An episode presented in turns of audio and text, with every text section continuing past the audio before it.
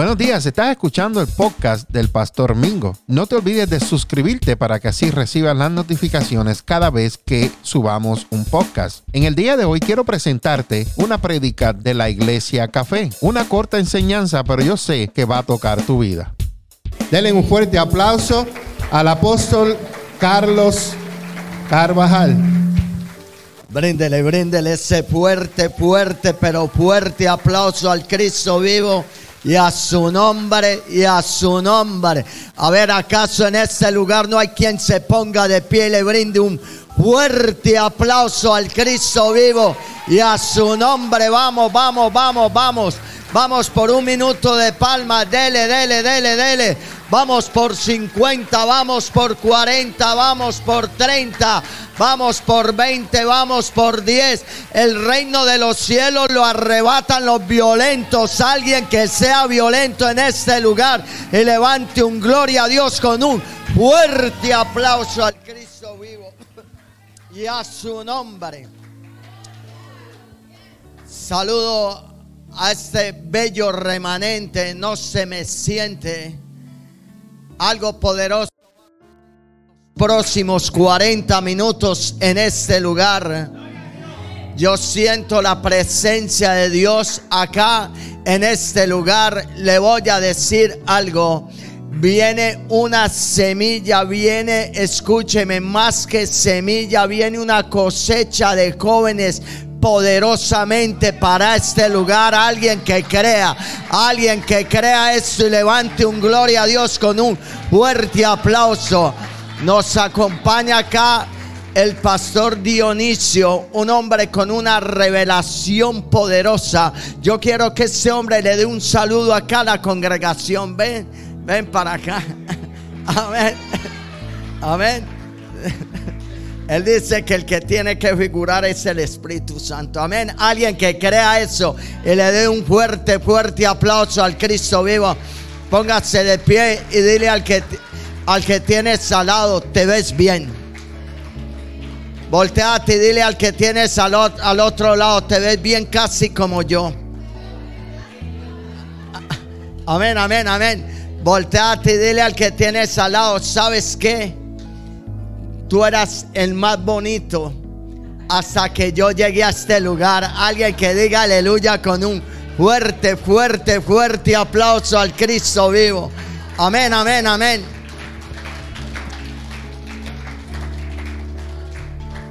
Para mí es de alegría estar en este lugar. Le voy a decir algo. Cuando Dios impactó mi corazón, a los seis meses de haber tenido un encuentro con Dios, ya estaba predicando en el primer estadio. Dios necesita alguien que le crea a Dios. Alguien que crea en Dios en esta mañana. Alguien que diga, Dios está conmigo. Porque afuera, escúcheme, hay caos. Afuera hay tristeza. Afuera hay enfermedad. Pero ¿qué hay dentro de usted? Dentro de usted está el Cristo vivo. Dentro de usted está la palabra. La palabra que dice que usted ya fue sano. La palabra que dice que ya fue bendecido. Ah, yo no sé a quién le esté predicando, pero yo estaría diciendo Gloria a Dios con un fuerte aplauso al Cristo vivo. Pero bueno, yo quiero serle franco. Cuando meditaba ayer casi a las 11 de la noche, a la una de la madrugada, Dios empezó a tocarme a la una y media me habló auditivamente, así como está escuchando mi voz. Y le voy a decir francamente, acá el que figura es el Espíritu Santo. Le voy a decir algo, verdaderamente, usted me puede ver a mí, puede de pronto puede decir o puede ver otro predicador acá parado y usted puede decir, uy, qué querubín. Uy, qué hombre como lo utiliza Dios. Pero verdaderamente usted no sabe qué hay dentro de ese hombre. Y, y tenemos, póngase su mano en el corazón. Porque dice en segunda de Crónicas 7:14, si mi pueblo se humillase, si mi pueblo se arrepintiese, el cual invoca mi nombre. Tenemos la historia de un hombre que era un adorador que amaba a Dios en segunda Samuel capítulo 11, capítulo 12. Ese hombre cuando fue confrontado por el profeta Natán, al escribir el Salmo 32.3 dijo que cuando cayó sus huesos se envejecían. En el Salmo 51.5 dijo, límpiame para quedar más blanco que la nieve. Porque el profeta Isaías en el capítulo 1 versículo 18 dice que si nuestro corazón está manchado como la blanca lana, como la blanca nieve, Él lo hará. En Proverbios 28.13 dice que si confesamos nuestros pecados y nos alejamos, alcanzamos misericordia. Porque dice la palabra de Dios que cuando nosotros somos sinceros, en Miqueas 7:19 él coge el pecado y lo arroja a lo profundo del mar. Porque dice la palabra de Dios en, en Gálatas 5, 17 al 19, que hay una lucha entre el apóstol Pablo, entre la carne y el espíritu. Porque 17 cosas dice él. El adulterio, la fornicación, la mentira, las contiendas, el robo, la hechicería. Ahora lo expusieron acá los jóvenes. Cuando se critica están matando a los pastores. Cuando hablamos mal del, hermano estamos matando a nuestro hermano. Porque dice en primera de Juan 2.15, Santiago 4.4 que cuando practicamos el pecado en enemigos del Dios Todopoderoso, nos convertimos. Nadie quiere hablar del pecado. Nadie quiere ser transparente. Solamente queremos vivir de una fachada. Póngase su mano en el corazón y diga, Dios perdóname. Como si fuera el último día. Dígale, Dios, yo quiero hoy entrar en tu presencia. Quiero que mi adoración llegue hacia ti. Le voy a decir algo. Llegué a Panamá el mes de febrero a unas campañas masivas. Y cuando llegué a Panamá, me llevaron a ver un hombre que el cáncer se le había comido toda esta parte. El ojo se lo estaba ya comiendo, ya no tenía nariz. Se le veía los huesos, se le veía la materia. Las moscas se le acercaban. Impresionante. La mujer ya se había conseguido otro. Lo mandaron a morir a su casa. Impactante cuando yo vi eso. Estaba en unas campañas masivas y duré tres noches clamándole a Dios, diciéndole, Dios, Padre, yo no hago nada, Dios mío, dale salvación, pero dale, demuéstrale a, todo este pueblo que tú eres real. A los cuatro días de haber terminado la campaña, se le empezó, el médico decía, ya en tres días se muere. Decía, y si acaso, decía el médico, acaso, si ocurriera un milagro, le tendríamos que quitar parte de la piel de otro sitio para cubrirle y quedaría deforme. Pues ¿cuál sería la sorpresa para el médico? Que Dios empezó a ponerle piel. Este hombre fue restaurado este hombre Dios le colocó lo que le faltaba. Porque tenemos mucho Dios para poco diablo. Alguien que crea y se ponga de pie y le brinde un fuerte, fuerte aplauso al Cristo vivo. Pero ¿sabe dónde estuvo el éxito? en la adoración. Dios me puso que tres noches adoraba. No le dije nada, sino que adoraba. Y vamos a adorar al Dios Todopoderoso. Levánteme sus manos. No sé cuántas lenguas hables. No sé qué Dios o cómo lo utilice Dios. Pero recuerde que usted es el burro donde va montado Jesús. Solamente levante sus manos y vamos a adorarlo. Vamos a decirle a ese Padre que nos toque, cierre sus ojos. Porque si usted me ve a mí, de pronto le da pesadillas. Pero si ve al Cristo, hay gozo en su corazón. No sé a quién he venido a predicar en esta mañana. Pero a mí me gusta predicar violentamente. Hay muchos que gozan, pero hay otros que ríen.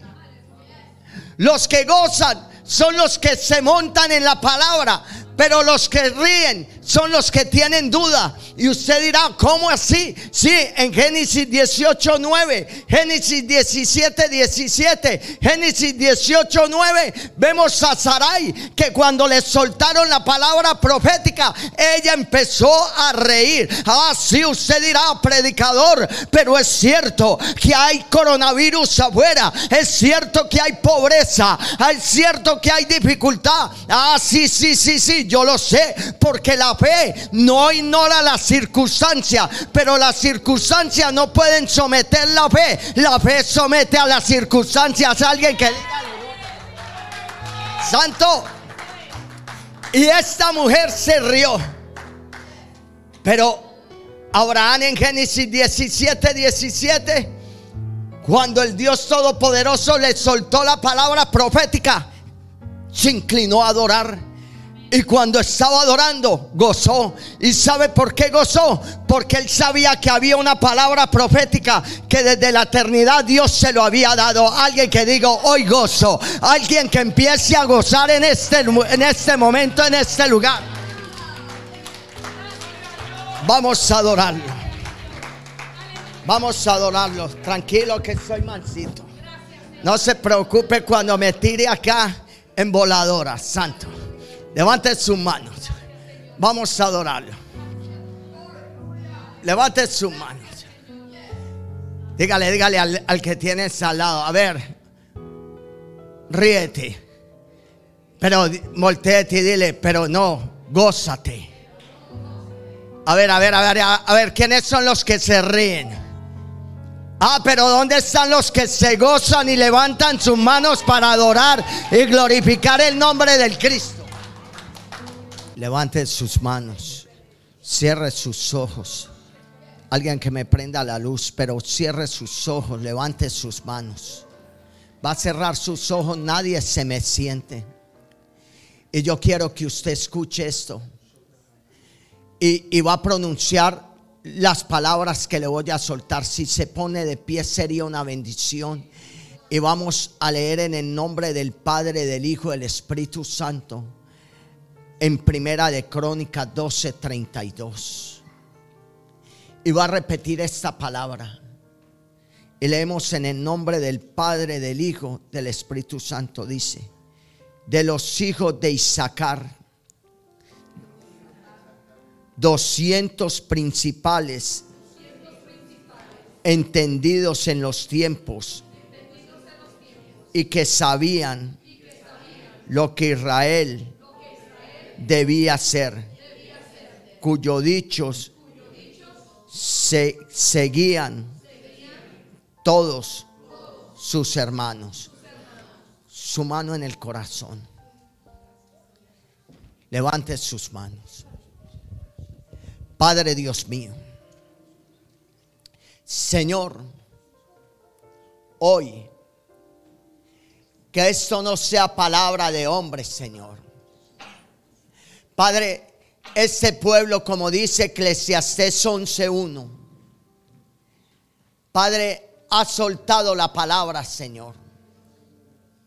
Porque dice, lanza el pan sobre las aguas y después de un tiempo lo recogerás. La palabra es estática cuando está en nuestro corazón. Pero cuando la soltamos, se vuelve dinámica. La palabra eres tú. Pero a la vez, como dice Juan 6:35, tú eres la palabra. Pero en Juan 7:37 dice que eres ese río de agua viva. Estamos en el mes del letanín, en mes de las aguas. Dios mío, que esta palabra que ellos han pronunciado se convierta en un río de agua viva. Y que si los corazones, Padre, están endurecidos, poderoso Padre, quebrántalos. Como dice Jeremías 23, 29, que tu palabra es como el martillo y el fuego, que quebranta los corazones. Como dice Jeremías 31, 33, a convertirlos en un corazón de carne. Y en ese corazón de carne, como dice Juan 6:63, tú colocas tu palabra que es vida, tu palabra que es eficaz, pero tu palabra, como dice Hebreos 4:12, es como espada de doble filo que entra en nuestro corazón. Y hoy que somos bendecidos, como dice mi amigo apóstol Ángel, y como dice su discípulo también, se dará un sunasis, un pronasis y un, y un, un, Sofía, un sunasis y un pronasis. Un Sofía, un sunasis y un pronasis que cambiará los corazones. Y ese pueblo que es bendecido levanta un gloria a Dios con un fuerte Puede tomar asiento. Mire, querido hermano, ya su corazón está listo.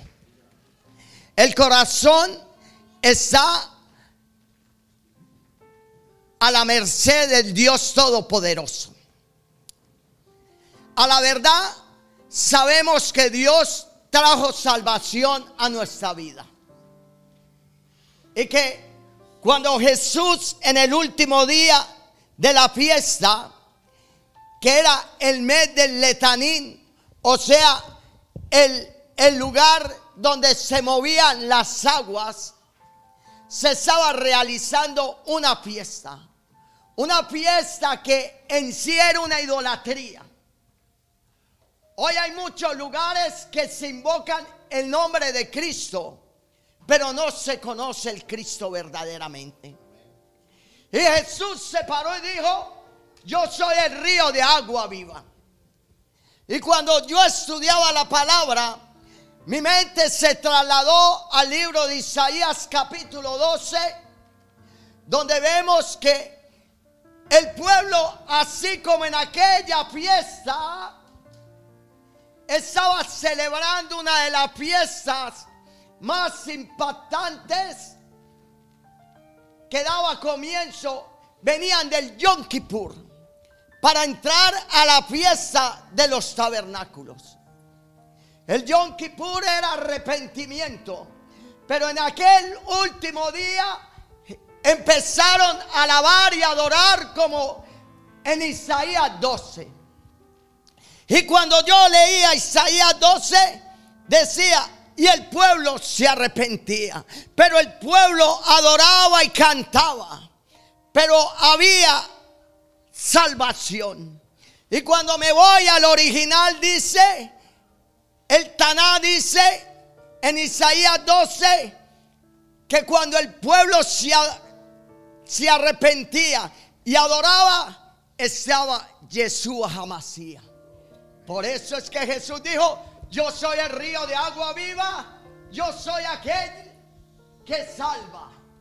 Pero usted dirá, ¿y cómo me lo comprueba? Por eso en por eso cuando salía el sumo sacerdote, escúcheme, salía antes de empezarle a predicar, le estoy dando de pronto una píldora. Dice que el sumo sacerdote cogía una vasija de oro, caminaba a un estanque llamado Siloé, cogía agua, se devolvía. Cuando llegaba, llegaba al lugar escúcheme, santísimo, este que traía esa agua y junto con otra vasija que tenía, vino, la vertía en una vasija donde salía por sus diferentes, por dos orificios que tenía, salía el agua y el vino. Cuando en Juan 19, 34, por eso Jesús dijo, yo soy el río de agua viva, soy el Salvador. Y cuando en Juan 19, 34, Jesús dijo, en 19:30 consumado es. Pero llegó el centurión, le clavó la lanza, salió agua y sangre. Lo mismo que había ocurrido en ese lugar. Sangre, escúcheme la gloria. Y el agua, la santidad de la iglesia. Alguien que diga aleluya.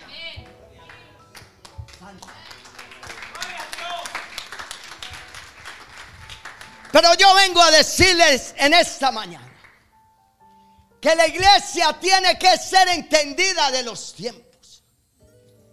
Que la iglesia tiene que comprender qué es lo que está ocurriendo hoy en los tiempos. En estos días algo que me voló la cabeza. Un hombre que dijo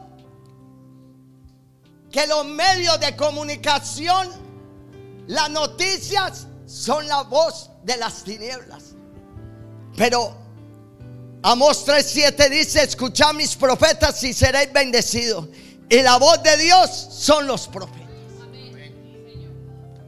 Porque usted prende las noticias y ve muerte, desastre, crisis económica, pecado volando. Pero ¿qué hay dentro de usted? El Cristo vivo. El que trae luz al mundo. Y vemos que hay un bacón, Jadol, que el cielo está hablando ahora. Y como está hablando, se tiene que originar un moadín. Y un moadín es el que muestra las señales de estos tiempos. Y la iglesia hoy no es entendida. La iglesia no son estas cuatro paredes. Y se lo voy a demostrar. Para que usted entienda por qué la iglesia tiene que ser entendida. Porque usted tiene que saber, número uno, qué es la iglesia. ¿Y qué es la iglesia? Pablo dijo en 1 Corintios 10:32, dijo, pero se ha levantado una nueva generación, constituido por los judíos y los gentiles. Y cuando yo estudiaba la etnia o la raza de los pueblos, usted encuentra que hay cuatro tipos de raza. Está la blanca, está la raza oscura, está la raza amarilla y está la raza roja, que son los indios. Eso dice la ciencia. Pero verdaderamente, Pablo presenta tres tipos de raza. En Romanos capítulo 2, versículo 17, Pablo habla de la raza judía. Y entra diciendo, y tú que eres maestro, tú que conoces la ley, tú que manejas los 10 mandamientos y 613 leyes más. Pero cada ley que tú no realizas, estás condenado. Tú que haces el pecado. Santo. Y vemos muchos hoy. Perdóneme. Que nos hemos subido al altar en pecado, en disputa con nuestro hermano, con una lengua tan larga que no necesitan gomina para peinarse. Santo. Imagínense. Esa es la raza religiosa. Pero Pablo habla en 1 Corintios 12:2. Dice, y tú gentil. Y gentil significa aquel que no tiene pacto. Aquel que es un pagano. Santo. Sí, usted, sorry, lo siento, usted no es un gentil. Porque Pablo entra en 1 Corintios 2:13 diciendo, pero se ha levantado una nueva generación que es la mezcla de los judíos con los gentiles, donde se adora y se glorifica el nombre de Cristo. Alguien que diga aleluya. Entonces usted tiene que entender qué es la iglesia. La iglesia es la unión de los templos. Usted dirá, ¿qué? ¿pero qué es templo? En 1 Corintios 3, 16, en 1 Corintios 6, 19, Pablo habla que somos templo del Espíritu Santo. Y cuando los templos se unen, conforman lo que es la iglesia. Unos son orejas, otros son bocas, otros son oídos, pero cada uno necesita de cada uno. Hay unos que tienen voz de trompeta hay unos que tienen llamado de evangelistas. Hay otros que son profetas. Y verdaderamente acá están activos los cinco ministerios. Me impacta cuando la, la, salmista empieza a adorar y dice, soy una profeta. Yo dije, santo, este es de calibre mayor y se lo voy a demostrar enseguida. Y cuando se para el otro y dice, he decidido servir en esta iglesia.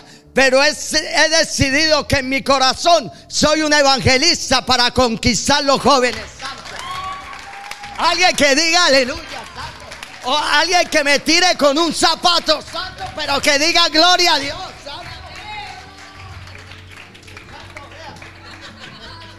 Ya empezaron a tirar los zapatos. Santo.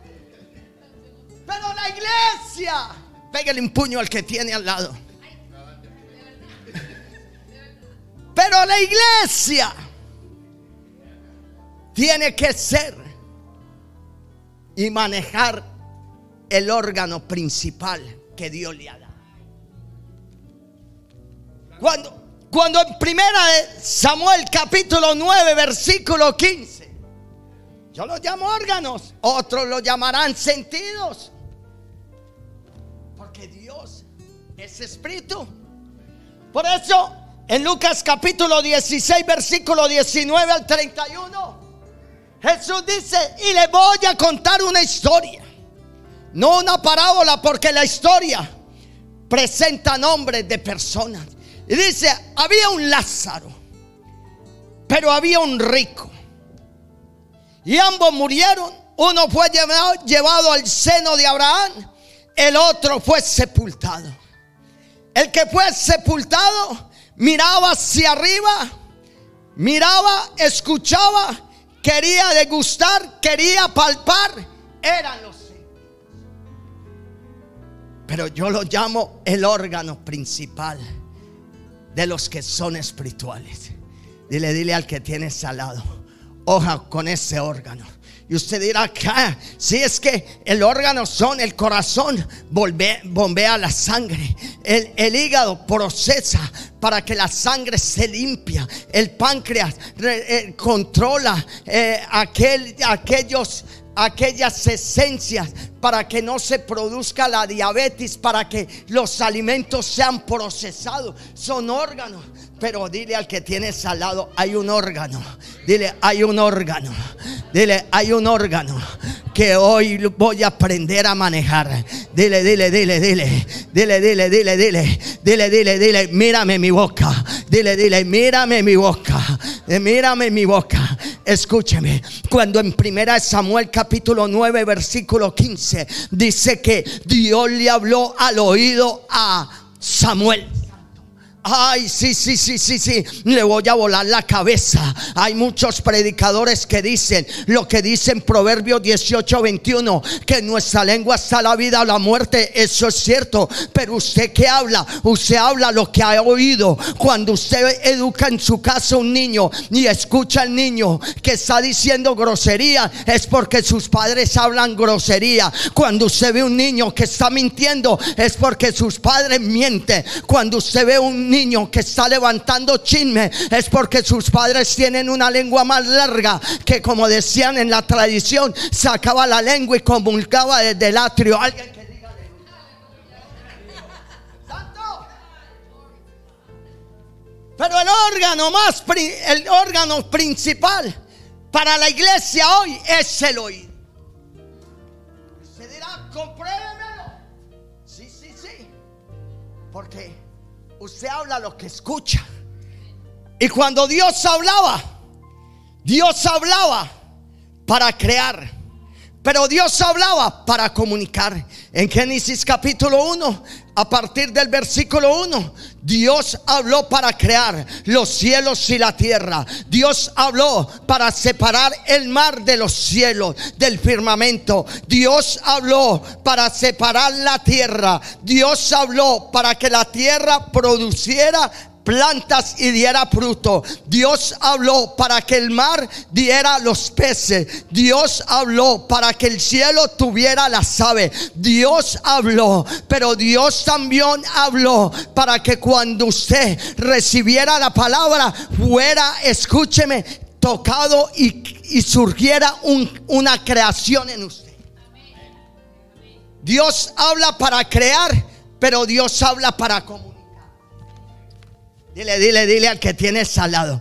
Ojo, Dios habla para crear, pero habla para comunicar. Él habló para crear y creó que el Espíritu Santo estuviera dentro de usted. Y usted dirá, pero ¿cómo así? Sí, sí, sí. En Juan capítulo 1, versículo 1. Juan capítulo 1, versículo 14. Juan capítulo 1, versículo 1. Dios Todopoderoso dijo, en el principio era el verbo. Y en el versículo 14 dice, y el verbo se hizo carne. O sea, Dios habló para que el verbo se hiciera carne y viviera dentro de nosotros. Ah, ah, mire, mire, mire, mire esto tan poderoso. Cuando Dios habló, habló a través del verbo. O sea, el verbo era Jesucristo y Jesucristo está dentro de nosotros. O sea, usted y yo somos la voz de Jesucristo. Alguien que diga Santo. No le vuela la cabeza a cualquiera. Porque Dios habló, dice en Hebreos 1, 1, 1, 2, 3. Escúcheme habló a través de sus profetas. Y hoy usted la boca de Dios. Hoy usted la boca de Jesucristo. Hoy usted habla para crear. Hoy usted habla para transformar. La iglesia tiene que ser entendido de los tiempos tiene que saber qué es la iglesia. Tiene que comprender que la iglesia hoy, el órgano principal es el oído. Porque usted habla lo que usted escucha. Porque se forma un chisme. Porque el que recibe la información no la sabe transmitir. ¿Sí o no es así? Entonces el órgano principal es este. Pero cuando usted comprende que la iglesia hoy tiene la autoridad de convertirse en una atalaya. La iglesia tiene que profetizar.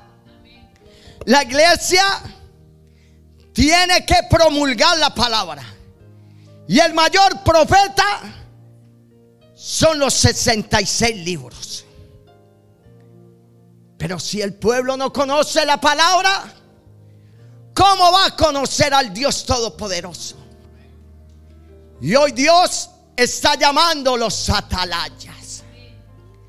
Y cuando Dios llama a los atalayas, los atalayas son aquellos que activan los naví y activan los rodé. Usted dirá, ¿con qué se come esa cosa? ¿Qué clase de ensalada es esa? Los naví son los profetas. Los rodé son los videntes. Santo. Y le voy a enseñar. La profecía se mueve a tres niveles. Cuando hay gloria, todos profetizan. En 1 Corintios 12 dice que está el don de profecía, pero está la oficina del profeta. Y está el profeta de oficio. Y cuando usted va, escúcheme, a primera de Crónicas 29, 29, encuentra que un hombre, el segundo rey, estaba rodeado de profetas y de videntes. Videntes, Samuel. Videntes, Gat. Pero profeta, Natán. Y usted dirá, ¿y cómo se come esto? El profeta es el que recibe el mensaje de Dios y lo transmite. Pero el rodé recibe el mensaje y tiene la visión. Ah, ¿cómo es que funciona eso? Sí, sí, sí. O escúcheme, el rodé puede ser profeta, pero el Naví no puede ser robé, rodé. Ah, como así? Sí, sí. Le voy a hablar en términos muy paisa, muy antioqueños. O sea, el que es profeta no puede ser vidente, pero el vidente sí puede ser profeta. Ah, y usted dice, ¿cómo es esto? Cuando usted recibe la palabra, usted la palabra la recibe con visión. alguien que se levante en este lugar y diga, yo soy un vidente. Alguien que diga, yo soy un profeta. Alguien que diga...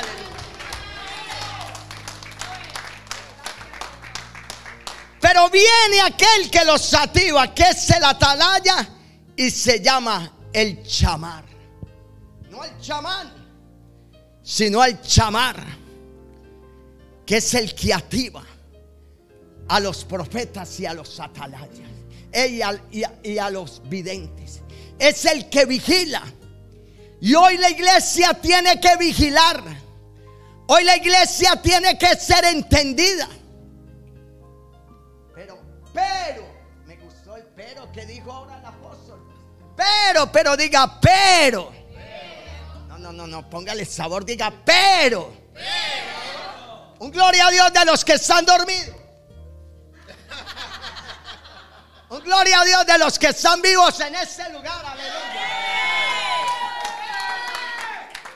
Escúcheme. Pero la iglesia es como Dídimo dígale, dígale al que tiene al lado. Eres un dídimo. Dile, dile. Y, tú dirás, ¿qué es eso tan raro? Tomás, santo. Cuando usted va a Juan capítulo 20, versículo 24, cuando usted empieza a leer la historia, Dios quiere que hoy la incredulidad sea vencida. Y le voy a volar la cabeza. Cuando en Juan capítulo 20 dice que el primer día de la semana salió María Magdalena. Y salió junto con las otras a llevarle plantas aromáticas.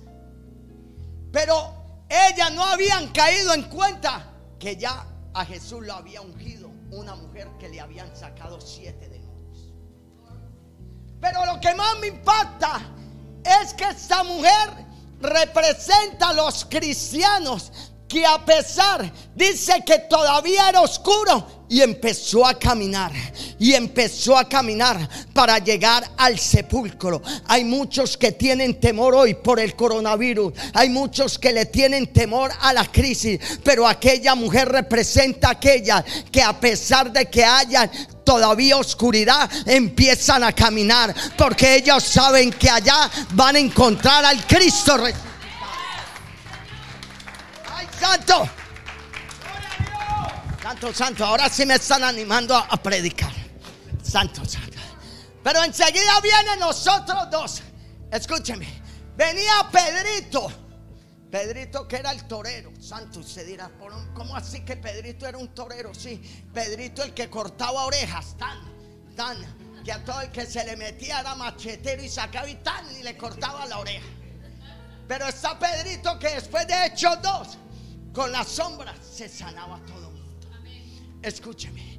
Pero dice que un día, el primer día de la semana, María Magdalena fue y les dijo, ah, ah, ha resucitado. Ah, sí, sí, sí, porque cuando te dicen que hay resurre- resurrección es porque tú ya moriste a tu carnalidad. Para que haya resurre- resurrección tiene que haber muerte. Ah, no sé qué me está entendiendo. Pero mire, pero mire, pégale un puño al que tiene al lado. Mire, mire, mire, mire, mire esa revelación tan poderosa. Dice que salieron los dos corriendo. Y cuando salieron corriendo, llegó Juancito. Y Juancito se adelantó. Y cuando Juancito llegó, llegó al sepulcro. Se paró en la puerta del sepulcro. Lo va a leer que no le estoy hablando mentira. Y cuando se paró en el sepulcro, miró hacia adentro y vio los lienzos. ¿Y qué son los lienzos? Aquellos que cubrieron el cuerpo del maestro. Hay muchos que llegan a las iglesias y se paran en la puerta a criticar el pastor y los hermanitos. Santo, ay, ay, no sé a quién estoy predicando. Santo. Y ahí se quedó Juancito mirando los lienzos. Pero llegó Pedro el machetero y dijo, ¿cómo? Esto está como bueno. Y entró al sepulcro. Y llegó ahí al lugar donde estaba, escúcheme, aquel, no los lienzos, sino aquel sudario que le habían puesto a Jesús en la cabeza. Santo. Juan se quedó viendo la iglesia, pero Pedrito entró en la revelación. Ay, ay, santo, santo. Y usted dirá, ¿cómo se come eso? Sí, sí, sí, sí. Cuando Pedrito entró ahí, dice que Pedrito encontró, escúcheme, el sudario enrollado. Alguien que me traiga una servilleta, que le voy a volar la cabeza. Esto es poderoso. A ver, a ver, a ver. Tráigame, tráigame, tráigame. ¿Qué, estará diciendo? Colombiano, a guerrillero, santo. Ay. Pero yo le estoy hablando espiritualmente. Santo. Cuando, cuando en Israel llegaba y, y el amo se iba a sentar a la mesa, el sirviente le servía todo. Entonces cuando llegaba el amo y se sentaba, si el amo colocaba la servilleta dobladita y se paraba, quería decir, he terminado. Pero cuando el amo se paraba y la dejaba enrollada, como Pedrito vio el sudario, estaba diciendo, volveré por mi iglesia. Alguien que diga aleluya. O sea, Pedrito recibió la revelación. Y cuando Pedrito recibió la revelación, dice que Juan entró y también fue impactado por la palabra. La iglesia no puede ser como aquel Dídimo. Porque Dídimo significa el que tiene alguien gemelo a él. O sea, él no tenía ningún hermano que fuera gemelo. Lo que pasa es que tenía un gemelo adentro que le decía, eso no es de Dios. Yo no tomo esa palabra. Eso está como raro. Ese tipo parece el pájaro loco ahí con los pelos así levantados. Santo. ¿Pero qué? Dios se le aparece y le dice, mira, mira, Tomás, hoy crees porque me has visto. Pero ¿qué pasa con la iglesia? La iglesia hoy se ha quedado en el atrio y no ha entrado al lugar santísimo. Y se dirá, ¿y cómo funciona esto, querido predicador? Cuando usted va a Juan 14, 6, Dice la escritura que Jesús dijo, yo soy el camino, la verdad y la vida. Y si yo le pregunto a usted, acá se van a, se van a poner de pie muchos teólogos o teólogos a decir, el camino es seguir a Jesucristo. La verdad eres tú. Y la vida la vida eterna. Y yo le digo, muy bien, muy bien, muy bien. Pero les tengo una gran noticia. Dios no le estaba hablando a un pueblo latino. Dios le estaba hablando a los judíos y los judíos tenían que entender que en el Taná dice, yo soy el atrio, el lugar santo y el lugar santísimo. Ah, ah, ah, ay, usted qué dirá, ¿y cómo se come eso? En el atrio era donde se hacía el sacrificio y aquel lugar se llamaba el Hazán, pero el lugar santísimo se llama Caporé. Ah, sí, sí, sí, hay muchos que ven a Cristo todavía en un madero, hay muchos que lo ven todavía en un, en un cuadro. Hay muchos que saben que hay salvación, pero no saben que el Cristo ha resucitado para traer vida y vida eterna. Ah, no sé, no sé a quién le esté predicando. Hay muchos que creen que solamente Jesucristo vino para, para salvar, pero Jesucristo vino para dar vida y vida en abundancia.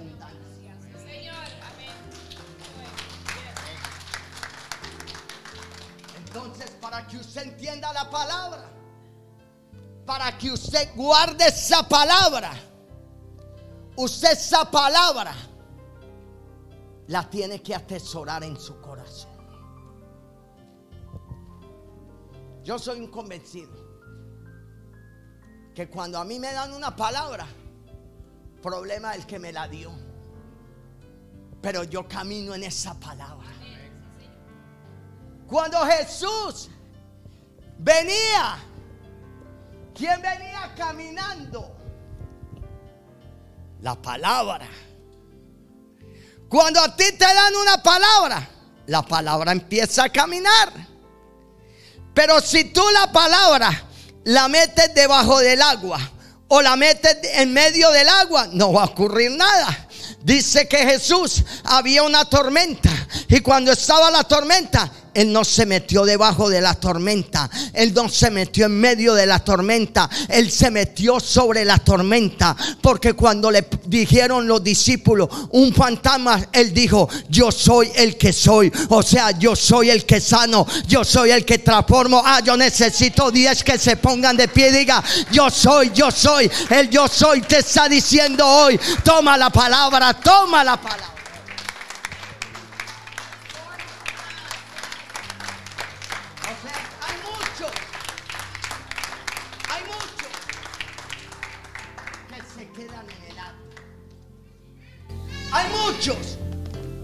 Que no han comprendido que el Dios Todopoderoso quiere que tú entres en el lugar de la revelación. Levante sus manos. Cierre sus ojos. Vamos a adorarlos. Hay personas acá. Hay personas que en este momento están tomando medicamentos. Hay tres mujeres que Dios hoy quiere sanar. Una de ellas tiene problemas, escúcheme, que el riñón está afectando inclusive hasta la matriz. Hoy Dios quiere traer sanidad al pueblo de Dios. Yo quiero que estas personas que están enfermas en este lugar, hay personas que tienen problemas de huesos, que le duelen los huesos, pasen acá al frente. Hay personas que están perdiendo la vista en este lugar. Pase acá al frente, pase al frente estas personas. Gracias por escuchar este mensaje. Espero que este mensaje haya sido de bendición para tu vida. Te recuerdo que no te olvides de suscribirte a mi podcast. Cada semana estaré compartiendo contigo un mensaje de edificación para tu vida. Recuerda, no te olvides de suscribirte al podcast del Pastor Mingo. Que la paz de mi amado Jesucristo sea con tu vida. Será hasta la próxima. Bendiciones.